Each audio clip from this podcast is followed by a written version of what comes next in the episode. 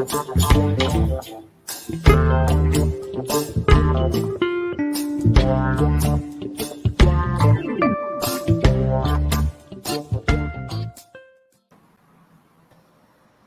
Douglas, muito bom dia. Oh, bom dia, bom dia a todos os ouvintes. Para mim é um enorme prazer poder estar participando desse bate-papo aí na Rádio Brasil Atual do Litoral. Hã? Mais uma vez, está aqui com a gente, né? E na nossa, na nossa chamada para anunciar que você estaria com a gente aqui nessa segunda-feira, era para você fazer uma avaliação da situação dos trabalhadores aí em tempos de governo Bolsonaro.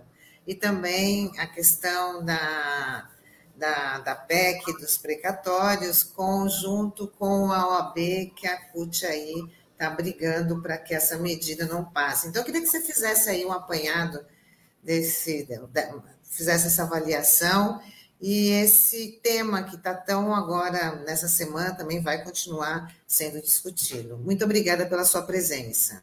Eu que agradeço, Tânia, Sandro, pela oportunidade de mais uma vez estar é, dialogando com a população da Baixada Santista, já que tem uma grande audiência, o, o programa da Rádio Brasil Atual, o Litoral. É, nós estamos diante de um quadro aqui no Brasil Quadro que, quando a gente é, fala de governo Bolsonaro, é o sinônimo de, de retrocesso, né? É, o Bolsonaro, ele, ele é, colocou os trabalhadores aí como o inimigo número um, né? E o pior, viu, Tânia, é que ele não mentiu, né? Porque quando ele foi candidato, ele falou claramente que ou as pessoas queriam emprego ou queriam direito, né? Que as duas coisas na cabeça dele são duas coisas que não conseguem conviver bem. Então, e ele vem é, prometendo é, fazer é, aquilo que ele prometeu, né? Então, ele já ele tentou por duas vezes aí aprovar a tal de carteira verde amarela, que nada mais é que de criar é, uma outra categoria de trabalhadores no Brasil, né? Então você teria o trabalhador da carteira azul, que é com direito, e a verde amarela com direitos rebaixados. Então ele tentou por duas vezes e por duas vezes o movimento sindical conseguiu é, derrotar essa proposta, essa proposta do governo, né? É, esse governo ele tentou no início da pandemia é, fazer é, o desligamento aí dos trabalhadores sem receber salários. Né? Depois que teve a intervenção dos sindicatos, é que houve uma proposta para manter, houve uma diminuição de jornada, mas mantendo os salários e, e mantendo a estabilidade dos trabalhadores. E naquele momento também, nós conseguimos garantir o auxílio emergencial de 600 reais, que depois ele baixou para 200 reais. Então, esse governo é um governo que ele é, não tem vergonha de dizer o lado que ele está. Ele está ao lado dos empresários e, por estar ao lado dos empresários, ele tenta a todo momento fortalecer o capital é, diante, diante do trabalho que, é, que somos nós, os trabalhadores. Então, esse projeto que governa o Brasil após a, a, o impeachment da presidenta Dilma, esse, esse projeto, ele inicialmente, ele mexeu muito com a estrutura é, do trabalhador seletista, né, porque aprovou aí a terceirização da atividade fim, aprovou a própria reforma trabalhista, né, que eu não, não vou perder tempo de falar o que, que representou, o que, que representa detalhadamente a reforma trabalhista para os trabalhadores, né, muitos, viu, Tânia, é, foram enganados, né? Acharam que reforma trabalhista era o, o, o, fim da cobrança do imposto sindical, né? E até apoiaram a reforma trabalhista. E hoje a gente sabe a maioria deles sabem a dureza que está a, a, a, negociação aí é, no setor privado das convenções coletivas. Mas sigamos aqui.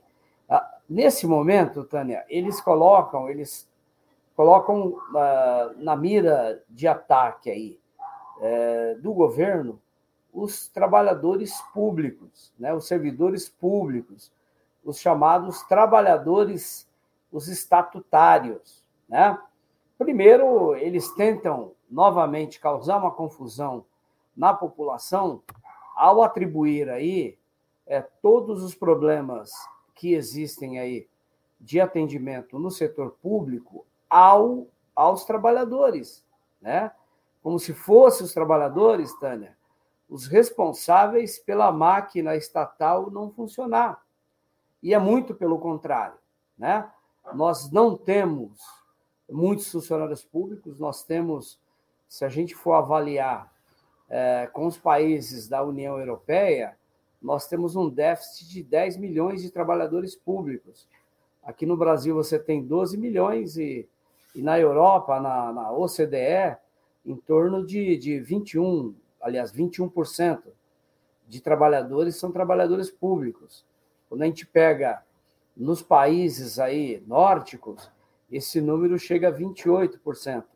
E aqui no Brasil é 12%. Então falta funcionários públicos. E por faltar funcionários públicos, tá, o que, que acontece? A gente, a gente observa que muitas vezes ah, as pessoas elas deixam de ser atendidas da forma que deveria, porque um trabalhador ele trabalha muitas vezes por cinco, por oito trabalhadores. E é óbvio que vai ter problema. E o governo, esse mesmo governo que ganhou a eleição com fake news, ele coloca é, toda essa situação nas costas do servidor, dizendo que servidor é marajá, que servidor ganha muito, né? trabalha pouco, que não desempenha bem as suas atividades. E aí ele tenta construir uma argumentação dizendo que vai modernizar a, a, o serviço público com a reforma administrativa. E, na verdade, qual que é o objetivo do governo?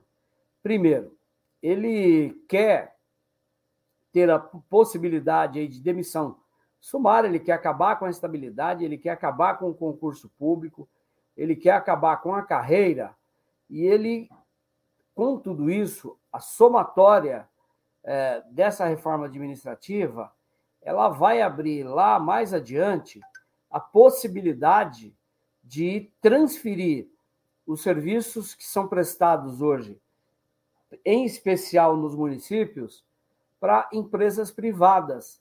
Na verdade, ele quer privatizar, na verdade, ele quer entregar o serviço público para a iniciativa privada, para os amigos da iniciativa privada, que hoje já não tem como expandir os seus lucros é, em setores tradicionais, como a indústria e outros segmentos, então ele tenta, ele ele abre o Estado para que a iniciativa privada ela entre. E mais, ao estabelecer o fim da estabilidade, ele quer criar os servidores aí que tem uma, uma, uma é aquele servidor que é o pau mandado, é, é um trabalhador atrelado, ele atrelado ao governo de plantão.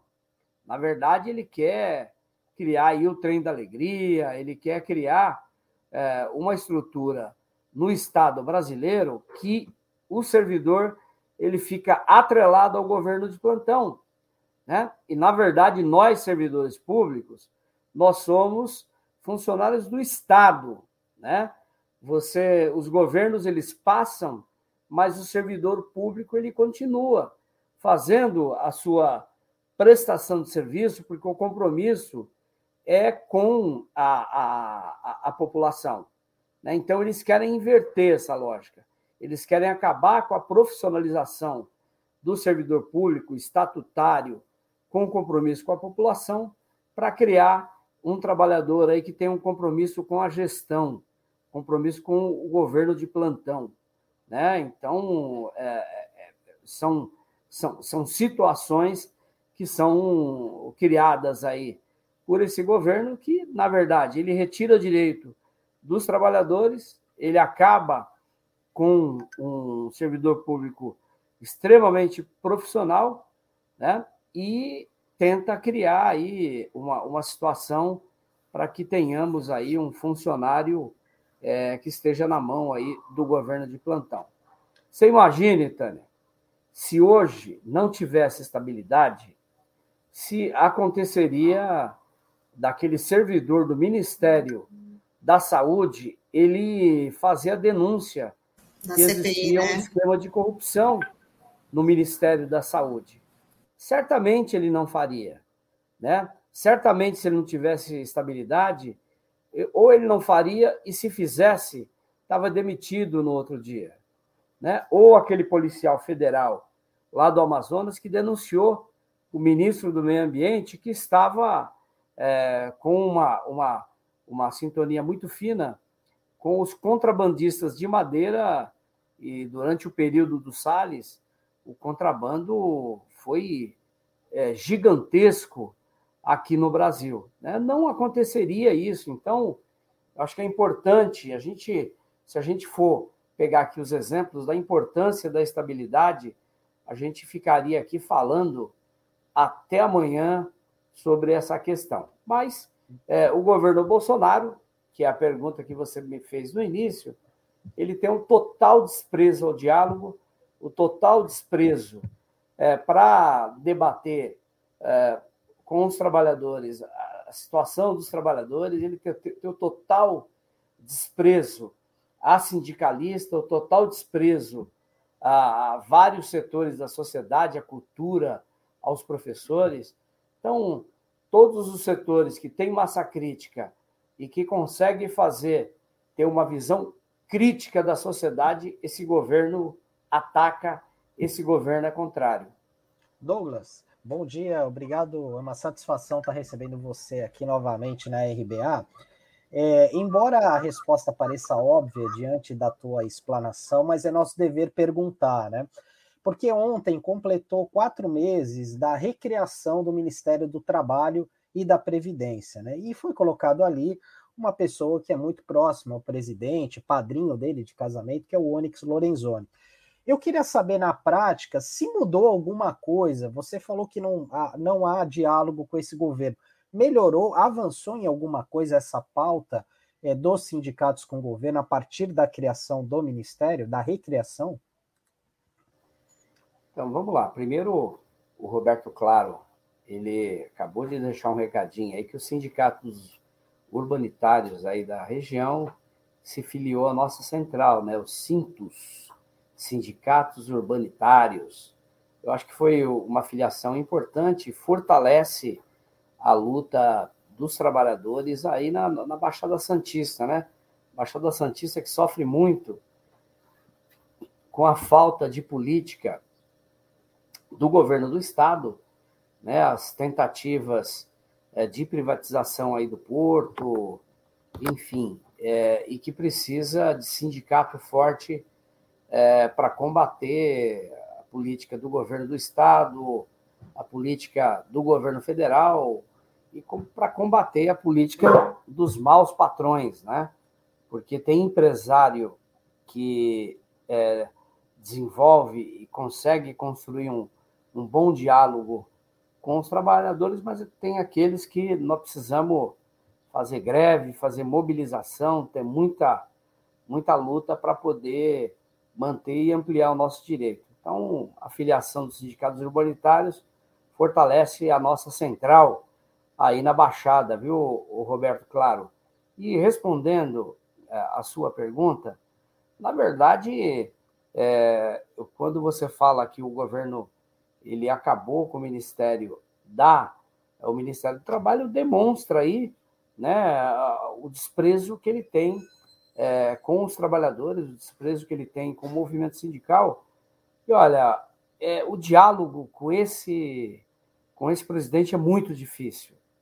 Né? Não é a simples volta aí do, do, do Ministério do Trabalho que num passe de mágica é, esse governo é, acaba, vem é, mudar a relação que ele tem com o movimento sindical. Então, isso aí foi uma estratégia, uma própria pressão aí do Centrão por cargos.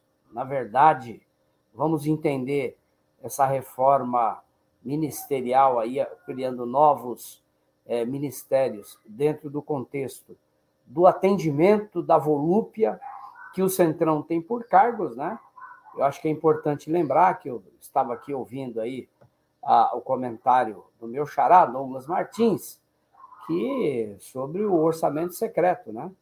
Uma vergonha no Brasil, uma vergonha num país que está tantas pessoas é, sofrendo de, de fome, né?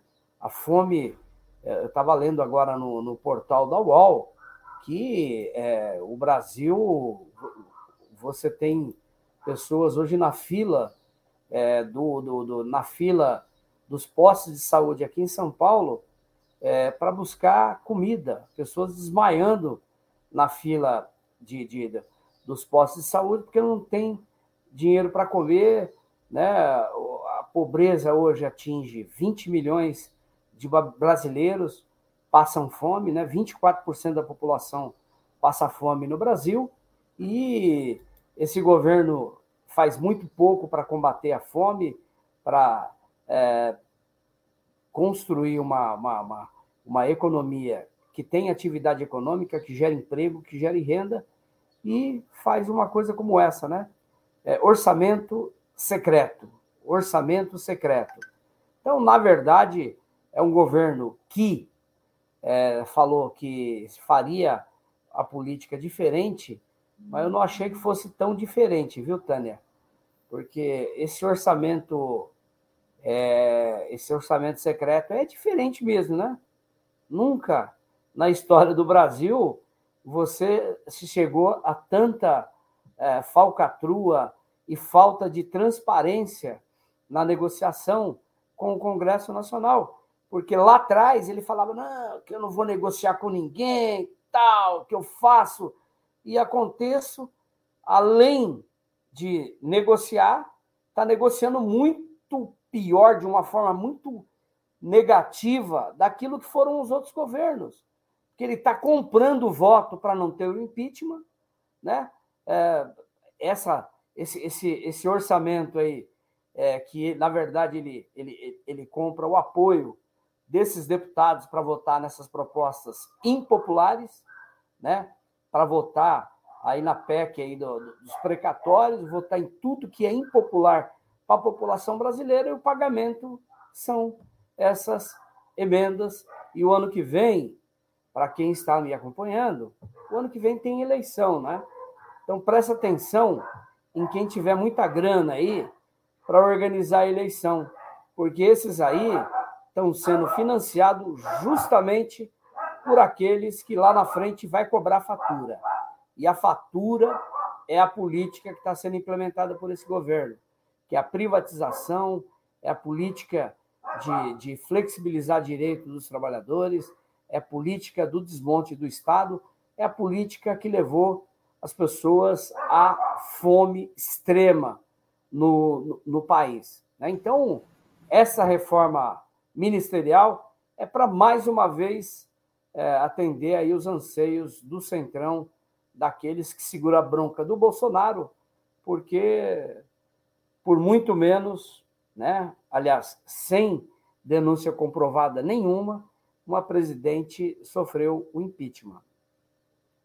E esse cidadão já cometeu muito, muitos crimes de responsabilidade, continua aí firme e forte, com o apoio do Centrão, regado há muita emenda secreta, muito dinheiro, né? Compra de voto, como diz o outro, na cara dura.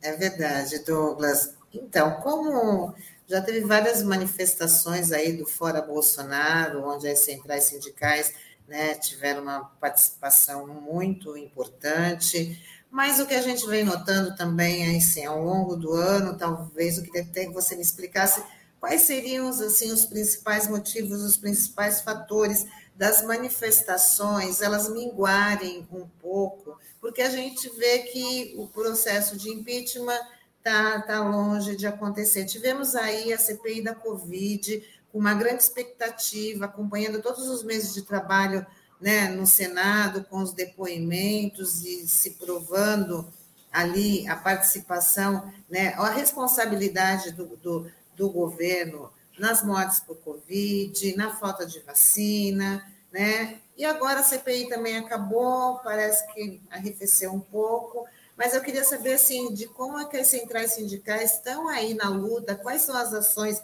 Estou vendo que agora, com o que eu tinha te perguntado no começo, a relação aí com, com, com a OAB para poder impedir a aprovação da, da PEC do, do, dos precatórios, mas como é que está aí a agenda de lutas das centrais sindicais?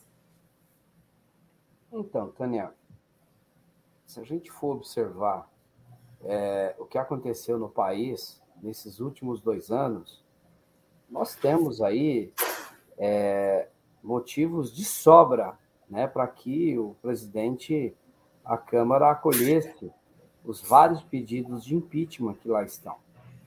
Se a gente for observar, desde o ano passado, o governo, o atual governo, que não, eu não é bom nem falar o nome desse cidadão, para não, não fazer é propaganda, né? Mas esse o atual governo, né? O atual governo federal ia para as ruas, a, a Organização Mundial da Saúde, o próprio Ministério, o Ministério da Saúde na época, o Mandetta, né, aplicava aí as recomendações da, da Organização Mundial da Saúde de uso de máscaras, de naquele momento ainda não tinha vacina, é, era preciso conter as aglomerações, enfim. E o governo, o atual governo ia para a praça pública, né, organizava é, manifestações, e as manifestações antidemocráticas, né? Porque as manifestações eram para fechar o Congresso, para fechar o Supremo, né? E se de um lado existia um crime de responsabilidade porque ele não usava máscara e ele muitas vezes, aliás, teve vereador nosso aqui em São Paulo que por muito menos, o Tanin Cerqueira César, perdeu o mandato.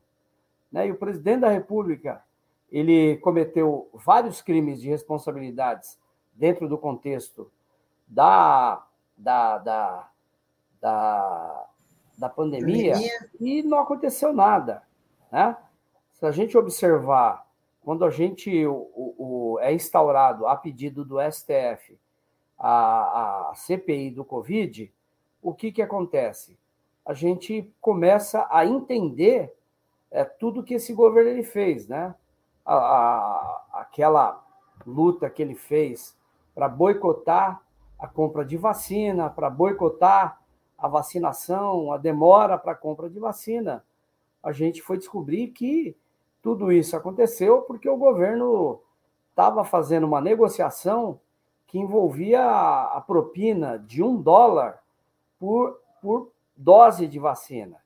Né? Isso foi denúncia, inclusive, de um, de um servidor público do Ministério da Saúde. Né? Então, a gente acompanhou absurdos aí de empresas que prescrevia remédio que não que não, que não, que não valia absolutamente nada no combate ao Covid, é, adulterava a, a, certidão de óbitos e cometeram outros crimes, né? Aliás, partia do próprio governo essa prescrição de remédio, de remédio de combate ao Covid ineficazes. Então, tudo isso foram crimes que ele cometeu, né? E vários, fizemos vários e vários movimentos no sentido de, de denunciar esse, esse governo. Né? Aliás, esse governo ele marcou um dia para dar o golpe no Brasil, que foi o dia 7 de setembro. Né? Então, com tudo isso, não foi aprovado o impeachment desse presidente, porque ele comprou o voto. Está muito bem amarradinho lá no Congresso. Está muito bem amarradinho no Congresso. Então, o que, que na minha visão, a militância, os movimentos entenderam que essa política de amarrar voto e sentar em cima do impeachment do presidente da, da Câmara dos Deputados, uh, o movimento acaba se arrefecendo em função né, dessa de toda a movimentação, de todo o enfrentamento que nós fazemos nas ruas, é, não, não lograr êxito em função da construção de apoio é, do presidente da República na Câmara. Agora, para além de 21, é óbvio que nós temos que fazer a luta em 21 contra a reforma administrativa, contra essa reforma tributária, que na verdade a reforma tributária ela vai tirar, acabando com confins, por exemplo, vai mexer é, em recursos que são usados para vários programas sociais no Brasil. Olha a reforma que esse cidadão quer fazer. Então, nós temos muita luta para fazer, muita luta é, para impedir que as tais reformas elas ocorram, né? E vamos continuar a nossa luta pelo fora Bolsonaro, mas entendendo que é, existe uma forte base de apoio no Congresso Nacional que mantém né, esse presidente esse presidente na, na, na, na cadeira de presidente com a caneta presidencial. Agora, acho que é importante um debate como esse, importante a luta que nós vamos fazer, inclusive para denunciar esses deputados que representam muito mal a população brasileira. Votam propostas que atacam direitos, votam propostas que não solucionam os principais problemas do nosso país. E o bom da democracia é, é que a gente, a gente tem a oportunidade de, a cada quatro anos, avaliar os deputados, os senadores, né? O presidente da República, o governador. Então, é o momento da gente fazer uma reflexão se é esse o Brasil que a gente quer, né? O Brasil onde 20 milhões de brasileiros vivem né, pegando lixo para comer, né, comendo lavagem de porco, lavagem de porco e vivendo de, de doação de cestas básicas. Não é esse o Brasil que nós queremos. Então é o momento da gente fazer o, o grande debate sobre o projeto, sobre o país que nós queremos e fazer um debate sério e não cair nas, no engodo, cair nas mentiras, no fake news, que foi a característica do último do, da última eleição, né? Agora esse cidadão agora está mudando de partido e é muito contraditório o partido que ele vai, porque é um dos partidos que tem o maior número de políticos ficha suja, né? Que esteve envolvido em vários esquemas de corrupção. Né? Então, agora ele vai para esse partido, né? um cidadão que fala de família e que tem uma família toda enrolada, né? para não falar outra coisa, né? É, com os filhos, com a posição é, que tem, né? com a sua ligação com o crime e com os milicianos no país, e um, e um partido que, notadamente, é, sempre foi do Centrão e sempre esteve ligado ao pior que existe na política. Mas desse cidadão a gente não espera mais nada, né? não espera nada que seja coerente. Verdade, Douglas. É, a gente já está chegando aqui no finalzinho da nossa conversa, mas eu queria ler antes as interações né, dos nossos internautas que estão aqui ouvindo a sua entrevista, participando. É, a Kátia Dias da Bom Dia, a Cristal também. E ela fala, mais uma vez, o presidente Douglas Iso repassando aos ouvintes assuntos com temas voltados de nosso interesse, principalmente durante a pandemia, os desmontes desse governo. Parabéns pelo trabalho. Elogiando você, Douglas. E o Roberto Claro, ele fala, é, Douglas Iso, meu querido presidente, só iremos reverter este desgoverno fascista e genocida do Bolsonaro se em, 2022 todos, todas e todos votarem em um projeto de inclusão e de retomada do crescimento social, e seria votando na esquerda, mas não só para o presidente, mas também votando para os governos estaduais, deputados federais e estaduais e nos senadores. É, e ele fala: obrigado, professor Douglas, por nunca desistir da classe trabalhadora deste país. Gratidão sempre, amigo. Então, pessoal aí acompanhando a sua, sua entrevista, ele também diz que os sindicatos são essenciais, pois o patrão não te dá nada, nós é que conquistamos. Né? Tem que ser sempre uma, uma, uma luta aí da classe trabalhadora para ter os direitos conquistados. O Reno Ale fala bom dia a todos e todas, bom dia para você também, e a Débora Machado, dando bom dia para a gente. Douglas, eu queria que você fizesse suas considerações finais, né? Mais uma vez agradecendo muito a sua participação aqui com a gente. Já pode dizer que você já é de casa, né? Já, já não está estreando aí na participação é. e a gente fica muito feliz de ter você aqui para esclarecer as, as lutas da, da CUT, né, que é o representante dos trabalhadores. Legal, legal, Tânia. É Tiago Ta, Taigo?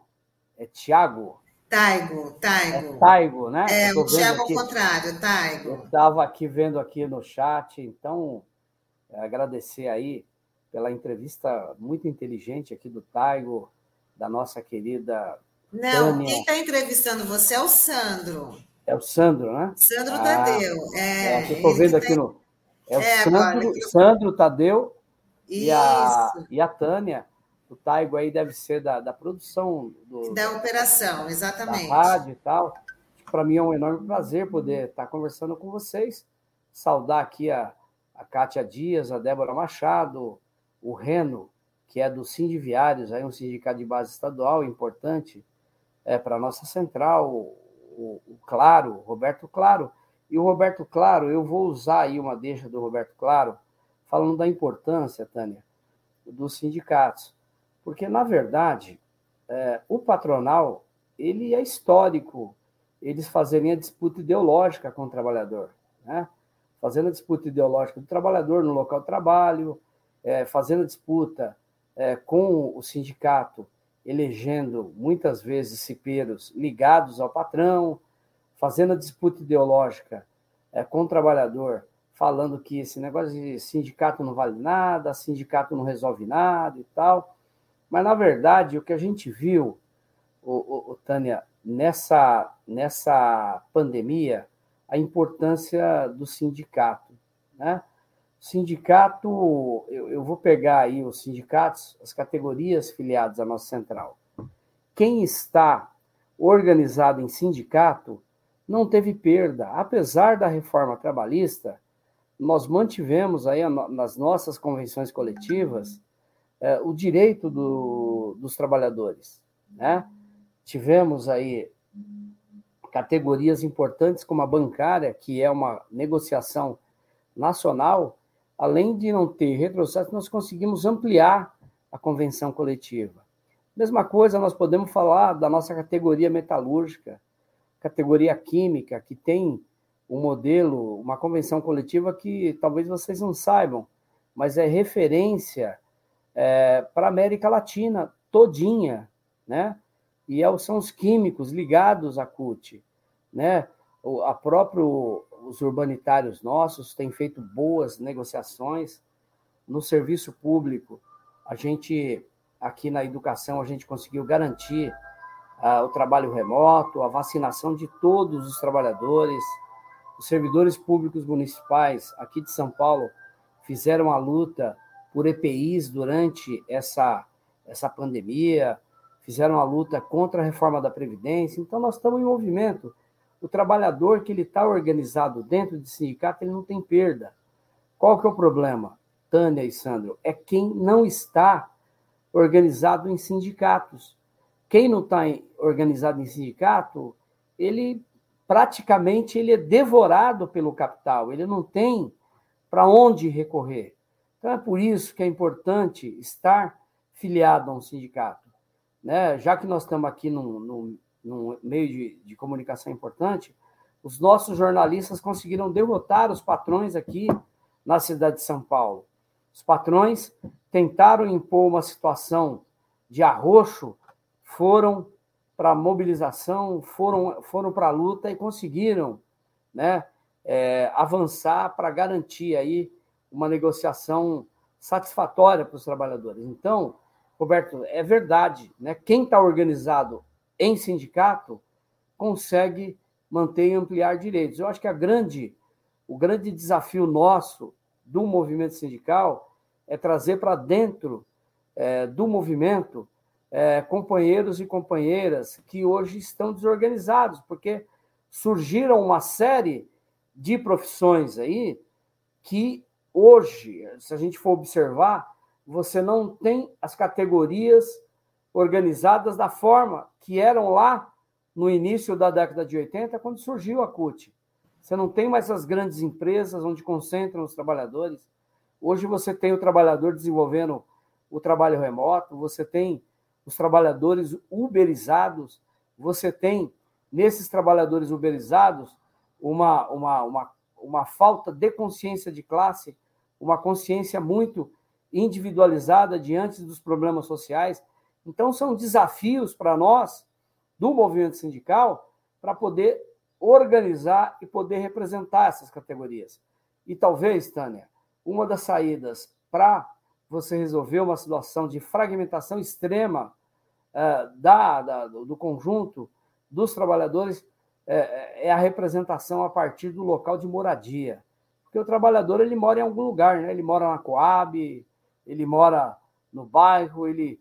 Então, é, a gente tem que se organizar é, para é, ir para os bairros, a gente tem que organizar para a gente, é, através dos locais de moradia, que é onde as pessoas elas vivem, a gente construir esse diálogo e construir um, um, um processo de formação e de construção de massa crítica é, e construção de identidade de classe para que a gente possa superar né, essas contradições que o capital ele existe, né, a contradição entre capital e trabalho, a exploração capitalista, ela continua, né, é, mesmo com as transformações que existem na, nos meios de produção e as novas profissões, essa exploração ela continua muito forte e a gente tem que trabalhar muito fortemente no sentido de, de, de, de construir é, uma, uma classe trabalhadora consciente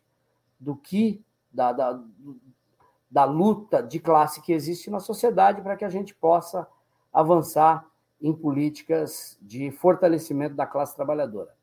Então era isso, queridos. Finalizando, agradecer para vocês essa oportunidade, viu? Só ressaltar para você, Douglas, que nossa rádio, nossa rádio web, ela é uma realização da Fundação Setaporte, que é mantida aí pelo sindicato Setaporte, o Sindicato de Trabalhadores Portuários. Então, para a gente também falar da importância aqui desse, de fortalecer o sindicato, os sindicatos na nossa região, tem o Setaporte, que é um sindicato é, de grande referência.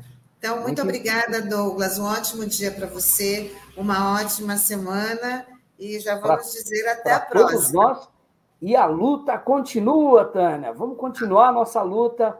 Nós não podemos perder a esperança que a nossa luta pode nos levar a uma outra situação onde a população possa viver novamente com dignidade e ter o mínimo, né? que é emprego, é, ter condição é, de uma boa alimentação, é, condição para que as nossas crianças tenham educação, tenham oportunidade, a gente supere essa situação vexatória e muito amarga para o povo brasileiro. Um abraço, vamos continuar na luta. Bom dia, tchau, tchau. Tchau, Douglas. Até a próxima. Obrigada. Um abraço, Sandro.